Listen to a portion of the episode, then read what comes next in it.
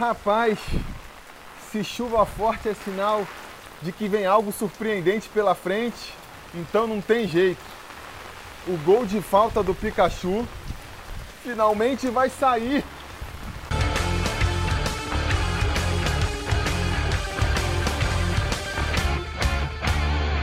Fala, torcida vascaína, Felipe Tiru de volta na área para falar de jogo do Vascão, porque nessa quarta-feira, às nove e meia da noite, com transmissão da Globo para o Rio e mais 18 estados, o Vasco recebe o Botafogo em São Januário pelo jogo da volta da quarta fase da Copa do Brasil. Um jogo que vai ser aí um divisor de águas para o ramonismo, né? O ramonismo vai sair diferente desse jogo, seja para o bem ou seja para o mal, porque não existe uma terceira possibilidade. Ou o Vasco sai classificado nessa quarta-feira, sai aí é, classificado para as oitavas de final da Copa do Brasil, e aí todos os maus resultados recentes eles passam a ser justificáveis, né? A derrota para o Botafogo na quinta-feira passada é, foi parte da estratégia. A gente perdeu aquela batalha, mas conseguiu o objetivo, que era a classificação para a próxima fase. Até mesmo a derrota para o Curitiba entra ali como uma, uma estratégia, né? O Vasco abre mão dos três pontos para conseguir essa classificação. Tudo meio aí que, que se realinha, né? E, por outro lado, se a gente não conseguir passar de fase, se a gente for eliminado pelo Botafogo nessa quarta-feira, aí aí a pressão vai começar a esquentar, a chaleira vai começar a apitar, porque aí vão ser é, três jogos sem conseguir vencer, né? Uma eliminação da Copa do Brasil para um rival direto, um clássico. Isso tudo a gente sabe vai começar a pesar. O clima entre a torcida já não está dos mais amistosos e alguns jogadores aí desse elenco vão receber a conta por essa eventual desclassificação. Independente como for o jogo, você pode ter certeza que vão cornetar é, Fernando Miguel, né? Porque se a gente for eliminado, significa que ou a gente perdeu, ou no mínimo fomos eliminados no pênalti. E aí a galera vai reclamar, com certeza vai falar que ele falhou no gol. Se ele não pegar três pênaltis e garantir a nossa classificação, vão reclamar dele também. Vão falar de Pikachu, vão falar de Thales, vão falar de Ribamar, que eventualmente vai entrar, Bruno César, que eventualmente vai entrar. De novo, não preciso nem saber como é que vai ser o jogo para ter essa certeza. Se o Vasco for eliminado, esses caras vão ser cornetados. Pode fazer gol, pode acontecer o que for, que, que isso para mim é uma certeza. E aí, isso com certeza respinga no Ramon, né? O Ramon vai ser mais uma vez o culpado porque está escalando esses caras, está levando esses caras para campo. Como é que você pode? É, tem uma coisa meio engraçada, né? Que a gente vê no torcedor vascaíno, que ao mesmo tempo em que ele acha que o elenco é toda uma porcaria, metade do elenco não devia estar no Vasco, não merece vestir a camisa do Vasco, mesmo tempo que ele vê isso, ele acha que o problema do Vasco é o técnico, que tem que lidar com esses jogadores aí abaixo da crítica, né? Sei lá, me soa um pouco incoerente, mas enfim, voltando aqui no raciocínio, eu acho que o jogador que mais representa isso que eu quero dizer é mesmo o Felipe Bastos. Porque para todos esses jogadores que eu citei aqui, eu consigo é, desenhar, entender uma justificativa de por que eles são escalados. A implicância com o Fernando Miguel é, é só implicância mesmo, né? Porque o goleiro é, vem numa boa fase aí, vem fazendo boas defesas e não pode sofrer um gol que vão arrumar um jeito ali de, de, de, mostrar que ele é fraco, se eventualmente ele falha, então ele já não serve mais. Pô, como se goleiros não falhassem, né? Jogadores, às vezes parece que o jogador não pode falhar. A gente quer só jogador que não falha, isso não existe, isso não existe, né? Mas é até compreensível, né? Para quem é mais velho como eu e já viu Fernando Praz ser cornetado, já viu Elton ser cornetado, já viu Carlos Germano ser cornetado, o Fernando Miguel ser cornetado não chega a ser nenhuma surpresa, não. O Pikachu e o Thales até tem mais motivo para corneta sim, é, não vem em boa fase, né? Tem jogado aí abaixo da crítica, mas são jogadores que, que eu já falei aqui várias vezes, né? É, são mantidos em parte porque se confia ainda no potencial deles. Ainda o Ramon acredita que eles podem voltar a apresentar um futebol que já apresentaram no passado. Então, se já jogaram assim antes, não é nenhuma maluquice achar que eles podem voltar a jogar. E principalmente porque falta opção no elenco, né? A gente já comentou isso por aqui. Não é como se você tivesse no elenco um substituto que, se você botar no lugar do Pikachu do Thales, resolveria a questão por ali. ia render necessariamente muito mais. Por mais que algumas pessoas acreditem, torçam por isso, eu acho que é muito mais uma torcida do que um fato concreto mesmo. A gente não tem essa clareza. Então, por conta disso, é, eles acabam sendo escalados. O Ribamar e o Bruno César, eles são reservas do time, né? Eles não costumam atuar como titulares. Então, assim, é, cornetar o Ramon por causa deles significa dizer que o quê? Você não quer nem que eles entrem no decorrer das partidas, quer que eles sejam afastados do grupo? Entendo até o seu sentimento, né? É, no mundo ideal também gostaria, mas tem que ser pragmático aqui. São jogadores que vieram para o Vasco é, custando caro, né? principalmente é, o Bruno César. E aí não tem jeito, né? É, o salário que você paga para o Bruno César, o salário que você paga para o Ribamar, te impede, o Vasco na situação financeira que ele está, de contratar outros jogadores. Então eles são os que tem aí, eles são os que tem aí. O Vasco tem que usar os jogadores que tem à disposição. A gente vem de uma maratona de jogos, a gente sabe que os jogadores têm que revezar, né? até para não se contundirem eventualmente, até porque cansam, são pessoas e cansam. Então, cara, quem está no elenco tem que entrar para jogar. Não dá para esperar muito mais do que já está acontecendo com eles, que é, cara, entrar ali muitas vezes faltando 15 minutos para acabar o jogo, só para mudar um atacante que já está cansado, um jogador que está sentindo cãibra. Não dá, né? Não dá para esperar menos do que isso. Eu acho que pelo menos até o final dessa temporada aí, a gente, pelo menos esse tipo de participação desses dois, a gente vai continuar vendo, entrando aí no decorrer da partida, entrando eventualmente quando um titular não puder ser escalado. É, não dá para esperar muito menos do que isso, né? Acho que aí é uma bronca, se a gente quer direcionar, não tem que direcionar para o Ramon, tem que direcionar é para a direção do Vasco. O erro do Bruno César, o erro do, do Ribamar foi lá atrás, quando contratou, né? Foi do ano passado, do Alexandre Faria, e repercute até hoje. Então é por isso que a gente tem que ter muita atenção e cobrar muito na hora que está sendo feita a contratação, sabe? Aquele discurso de, pô, tá criticando antes de contratar, dá uma chance, se ele for ruim, aí tudo bem. É, não se sustenta por conta disso. Não é assim, vou dar uma chance. Você pode dar uma chance pro Catatal, pro Marcelo Alves, que vem aí recebendo 5 mil reais e se por acaso não agradar, você devolve sem custo nenhum. Para um cara que vem ganhando 400, 200 mil reais, multa rescisória, contrato de dois anos, aí é complicado, cara. É uma aposta que você faz que, que se não vinga, se não dá certo, se dá terrivelmente errado, que nem deu no caso do Bruno César, por exemplo, é um mico que você vai ficar na mão pelo tempo que o contrato durar ali, muito possivelmente, né? Então, assim, é, a gente viu isso com o Bruno César, viu com o Rafael Galhardo, viu, tá vendo com o Erley. Micos que ficam por anos e, e travam o orçamento do Vasco por anos e que tem que ser muito pensados na hora que você está fazendo o contrato. Não adianta depois reclamar com o treinador, porque vocês podem ter uma certeza. Se amanhã o Ramon sair e vier outro jogador, Ribamar e Bruno César e Felipe Bastos e Pikachu, toda essa galera vai continuar sendo aproveitada. Alguns como titulares, os que não forem titulares, no mínimo entrando no decorrer das partidas. Então, quem eu acho que mais simboliza aí essa situação em que o Vasco se encontra, né? Mais esse grande desafio aí do trabalho do Ramon, vai ser mesmo o Felipe Bastos. Porque o Felipe Bastos, para mim, por um lado, é o jogador que mais compromete em campo, a falta de intensidade dele, né? A marcação é, cerca Lourenço dele aí, para usar um termo que acabou ficando consagrado, a, a falta de velocidade dele para recompor, tudo isso compromete demais o meio campo do Vasco ali, né? Acaba sobrecarregando os companheiros. Então, ele tem isso de ser o jogador que para mim mais prejudica o time. E por outro lado, desses jogadores aí que a torcida tem implicado mais, é o que tem mais ali alternativas para você é, conseguir barrar. O Vasco, sem precisar mudar esquema, sem precisar adaptar estilo de jogo, pode facilmente substituir o, o Felipe Bastos pelo Bruno Gomes. Ah, mas o Bruno Gomes jogou mal. É, mas o Bruno Gomes jogando mal ainda joga muito mais do que o Felipe Bastos, compromete muito menos do que o Felipe Bastos.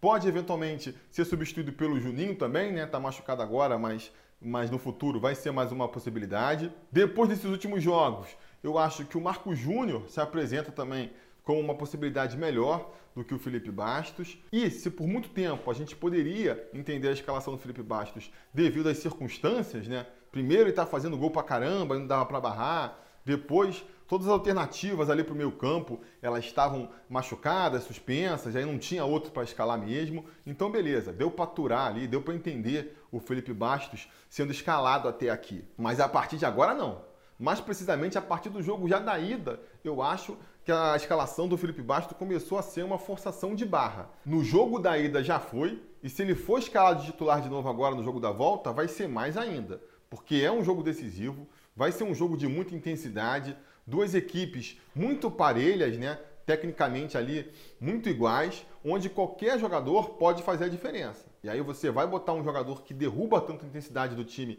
que nem o Felipe Bastos, num jogo desse aí, que vai decidir, só para ficar num, num, caso ali, se o Vasco vai ganhar mais 2 milhões, mais de 2 milhões, né, daqui a alguns dias ou não, eu acho que é para lá de arriscado, né? E nessa hora, se o Ramon insistir com essa escalação, aí começa a ficar indefensável e aí a gente já começa a, a poder aceitar um pouco quem diz que ele está sendo um pouco teimoso, né? Então, como diz aí a conselheira aqui do canal, a Sheila Machado, né?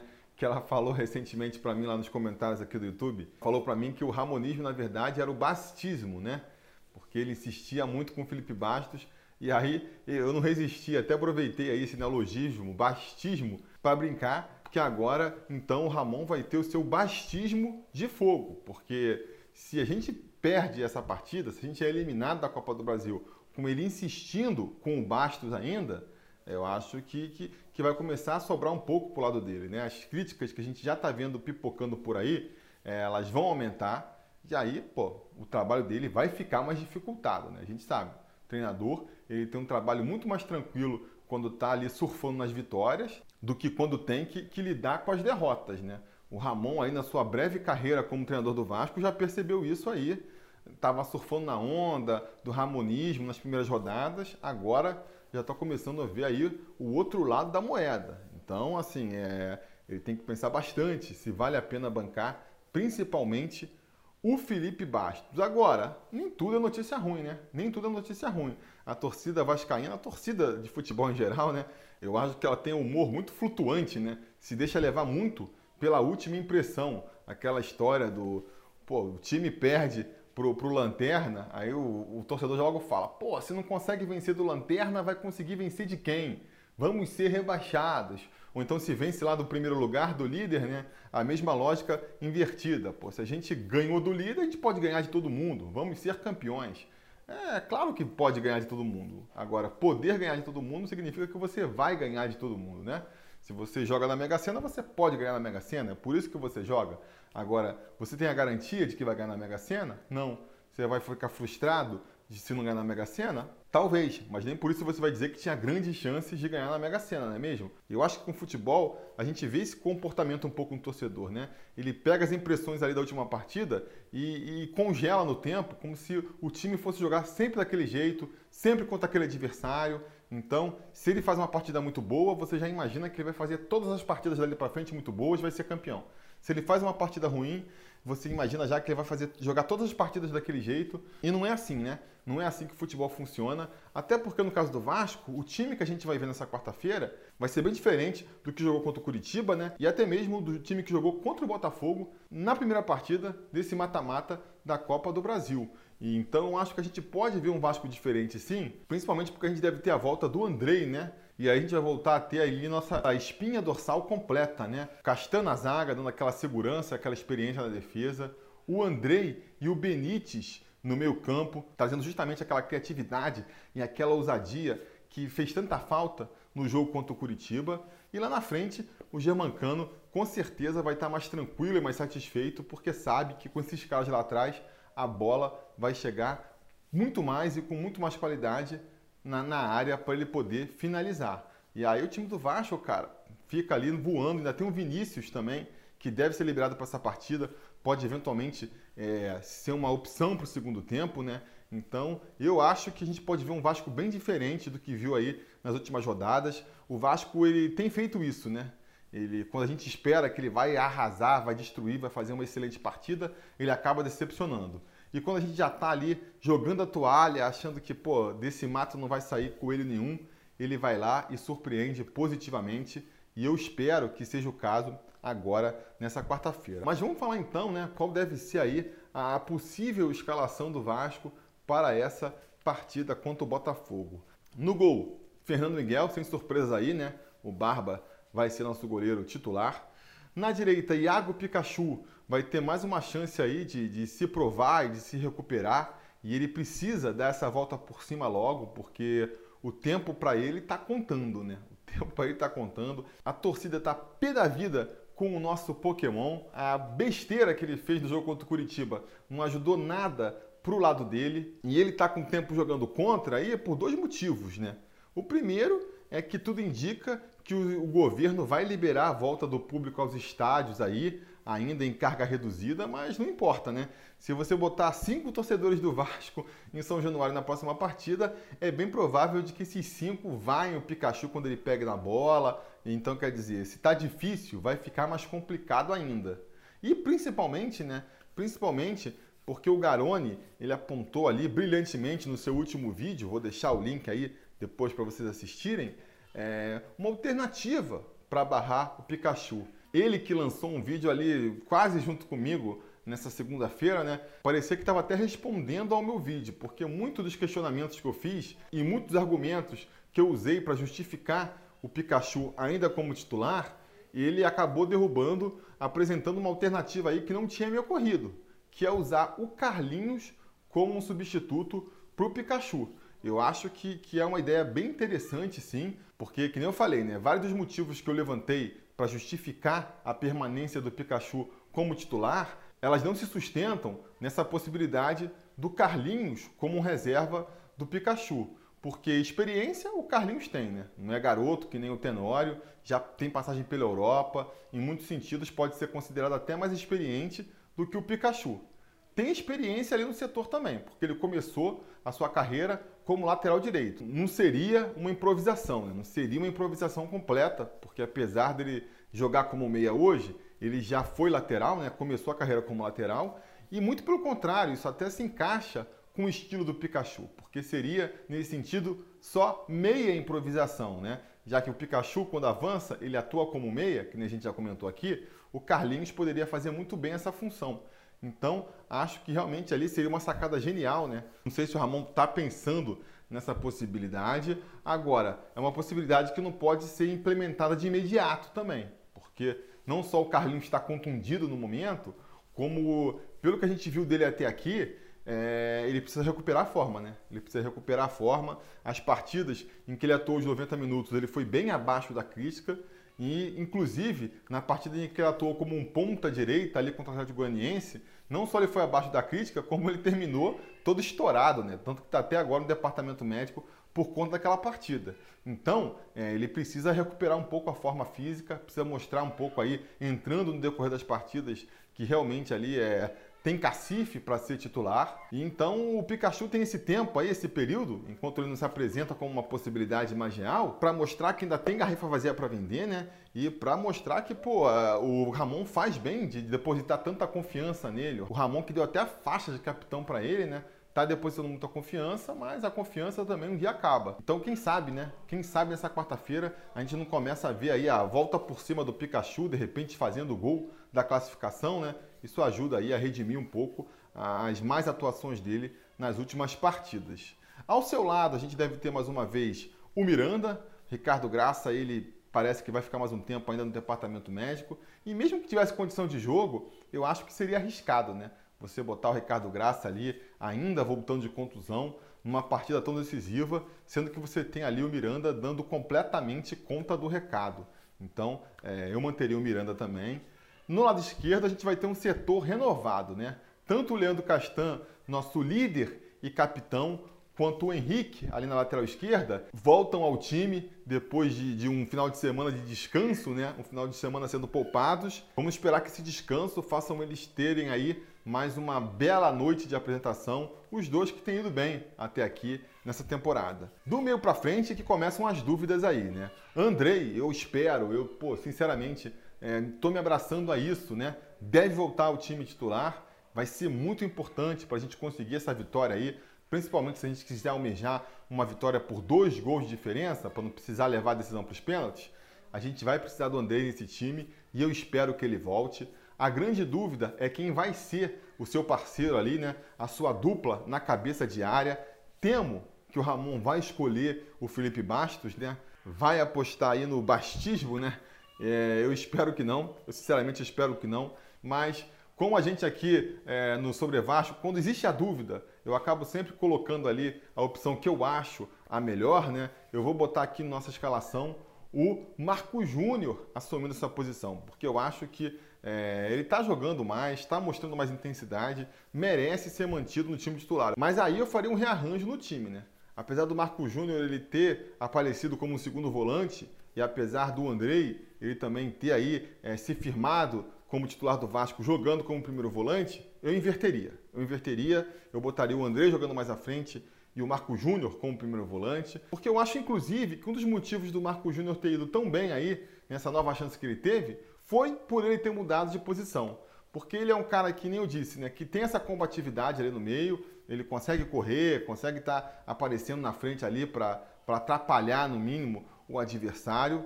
E ele tem a qualidade ali para pegar a bola e sair para o jogo, mas só até a página 2 também, né? Quando ele está como primeiro volante ali, que ainda não está sofrendo uma marcação mais pesada, é, normalmente só o, o, atacante ali fazendo uma sombra, ele ainda consegue sair bem, achar um companheiro livre. Quando ele vai um pouco mais para frente, aí já começa a ficar mais difícil para ele, né? Já tem mais dificuldade para se livrar da marcação, já não consegue acertar tantos passes, não tem aquela criatividade, aquela técnica para conseguir é, descobrir um companheiro desmarcado. Então o futebol dele começa a decair. Quem tem essa qualidade, né, quem poderia fazer isso é justamente o Andrei. Ele faz isso lá atrás, às vezes até de maneira arriscada, né? E pode fazer isso com muito mais qualidade na frente. Se tem o Marco Júnior como primeiro volante, o Andrei tem muito mais liberdade para botar o pé na área, que nem se fala, né? E aí, com a finalização dele, fazer um gol, um rebote, é, achar um companheiro livre, acho que faz muito mais sentido, né? Vou ficar torcendo aqui para o Ramon pensar igual a mim e escalar Marco Júnior e Andrei. Marco Júnior como primeiro volante, Andrei como segundo. Fechando essa linha de meio campo aí, o Benítez vai ser o titular, né? Foi poupado também no jogo de domingo para chegar aí trincando, chegar na ponta dos cascos nessa partida tão decisiva. O que eu me pergunto é como vai ser o posicionamento dele no jogo. Porque o Ramon ele tem optado aí por dois, duas formações na frente, né? Dependendo das circunstâncias do jogo. Tem a mais clássica, que é jogando com dois pontas mais abertos, e tem a mais ofensiva, que ele tem testado recentemente, né? Jogando com dois atacantes lá na frente. E aí, nesse caso, o Benítez ele acaba caindo para uma das pontas, mas com liberdade para tocar de lado também. Que foi, inclusive, a formação com que o Vasco começou a, o clássico contra o Botafogo pelo jogo do Campeonato Brasileiro, aquele lá do domingo que a gente venceu por 3 a 2 né?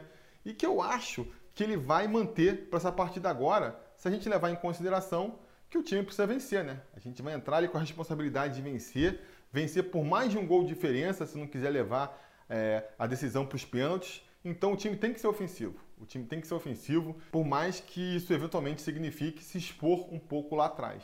Então acho que o Benítez vai acabar jogando mais pela direita, o Thales vai acabar jogando mais pela esquerda, né? O Thales que voltou a mostrar um futebol um pouco mais é, envolvente no jogo contra o Curitiba. Está longe ainda de ser o Thales que a gente espera, mas já é um começo, né?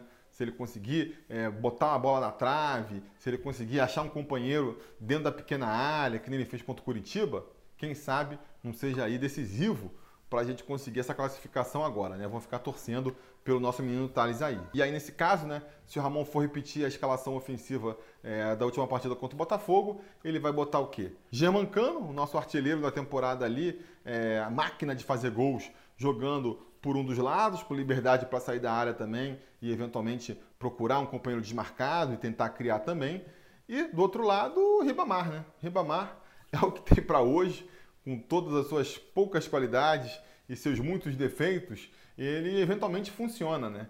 Enquanto seu ex-clube, então, funciona mais, tem um índice de aproveitamento maior aí, de repente até é, confiando aí nesse talismã, o Ramon pode optar aí pelo, pelo Ribamar. Acho que deve ser isso que vai acontecer, né? E aí, se for por aí, fica mais importante ainda barrar o Felipe Bastos e deixar esse meio campo aí mais compacto e mais pegador, até para cobrir melhor o Pikachu. Porque a gente lembra, né? No jogo pelo Campeonato Brasileiro, quando o Altuori botou o Calu por ali, o Pikachu teve dificuldade, e aí só quando ele mexeu no esquema e botou o Catatal é, para reforçar o setor ali, é que a coisa se equilibrou. Só que ali era uma situação diferente, né? O Vasco não precisava é, desesperadamente da vitória, como vai precisar agora. Então, Uh, acho que o Vasco vai ter que se abrir, vai ter que se arriscar. Outra diferença que a gente vai ter também, né? Estou falando toda hora da, das decisões do Ramon aqui, mas obviamente que essas decisões do Ramon estão sendo remotas, porque ele está afastado do clube em função da Covid, né? Thiago Koloski deve continuar a ser seu representante em campo, vamos dizer assim, né? O Thiago que foi expulso na última partida, mas era uma partida válida pelo Campeonato Brasileiro. Então, é, para o jogo contra o Bragantino no final de semana, é que eu não sei quem é que vai comandar o time. Para essa partida agora, deve ser o Thiago ainda, mas seguindo as orientações ali do, do Ramon, né? Então, é, vamos ver o que, que ele vai aprontar. Eu acredito que a gente vai ter um jogo bem mais aberto do que foi a primeira partida, né? Que teve aqueles, aquelas características de primeira partida de mata-mata, nenhum dos, dos times querendo se expor muito, por isso foi um jogo mais truncado, mais feio de assistir. Eu acho que essa partida agora vai ter mais ares, vai ser mais parecida com a partida do brasileiro, que foi um pouco mais flanca, que foi ali com os times criando um pouco mais de possibilidade, principalmente da parte do Vasco, né, que precisa do resultado. Eu acho que a gente vai para cima do foguinho sim, e se a gente conseguir fazer um gol rápido, eles vão ter que se abrir também para não levar a decisão para os pênaltis. Então acho que vai ser um jogo aberto, mais aberto que foi o último um confronto equilibrado. O nosso time é muito próximo em qualidade do time do Botafogo, por mais que às vezes uns vascaínos não queiram admitir. Então deve ser um jogo muito disputado, o que deixa ainda mais difícil né, a possibilidade da gente ver aí é, o resultado sendo definido no tempo regulamentar, sem a necessidade de aí uma eventual decisão por pênalti. Apesar disso, eu vou apostar é, nessa possibilidade mesmo. Eu acho que a gente vai conseguir. Eu estou aqui muito confiante de que o Vasco vai fazer uma bela atuação e vai surpreender todo mundo aí, né? Espero muito que essa trinca ali, Andrei, Benítez e Cano, voltem a mostrar aí como eles podem desequilibrar uma partida. Espero que o Felipe Bastos, pelo menos, seja barrado também, né? E quem sabe, né, já que a gente está torcendo aqui, torcer para Pikachu e para Thales começarem a se recuperar aí, né? E mostrar que podem ajudar o time, que o Vinícius entre no segundo tempo também e mostre aí é, todo o seu potencial. E vamos arrancar, vamos arrancar essa vitóriazinha aí no tempo normal. Vou apostar no Vasco vencendo por 3 a 1 tá? Os gols do Vasco vão ser justamente de Andrei. Vai ser Andrei e dois do Cano, vai. Um do Andrei e dois do Cano. E a gente consegue a classificação no tempo normal. Já que estamos falando de palpites, vamos ver o que, que o gato mestre da rodada passada, né, o Paulo Vitor, que previu aí que o Vasco ia perder para o Curitiba, vamos ver o que, que ele está achando aí dessa partida contra o Botafogo. Bom, o Paulo Vitor ele não mandou vídeo, né? Mas ele mandou o palpite dele por escrito aqui e eu repito aqui. O palpite dele é que o jogo vai ser 2 a 1 para o Vasco, gols de Cano e Pikachu. A vitória vai vir nos pênaltis, com o Barba sendo um herói. Pronto, então tá aí. Até o Paulo Vitor, que é um cara aí mais pragmático, né? Mais pessimista do que eu, apostou na derrota na última partida. Até ele está confiante na classificação do Vasco. Então já fico mais tranquilo. Qual que é a sua impressão, Vascaíno? O que você está achando? Que a gente vai conseguir sair com a classificação ou não? Como é que vai ser essa partida? Diz aí nos comentários, quero saber o que você está achando aí, o que você está esperando para esse clássico decisivo da Copa do Brasil. Não esquece também de deixar aquele like aqui e assinar o canal para dar essa força para gente e de voltar mais tarde, porque se tudo der certo e nada der errado, assim que a partida acabar, a gente volta aqui para comentar o resultado. Beleza? Tá combinado? Então tá combinado. A gente vai se falando. A realização desse vídeo só foi possível graças ao apoio inestimável dos conselheiros do Sobre Vasco. Ajude você também ao Sobre Vasco continuar no ar, se tornando um apoiador em apoia.se barra Sobre Vasco ou sendo um membro do canal aqui no YouTube.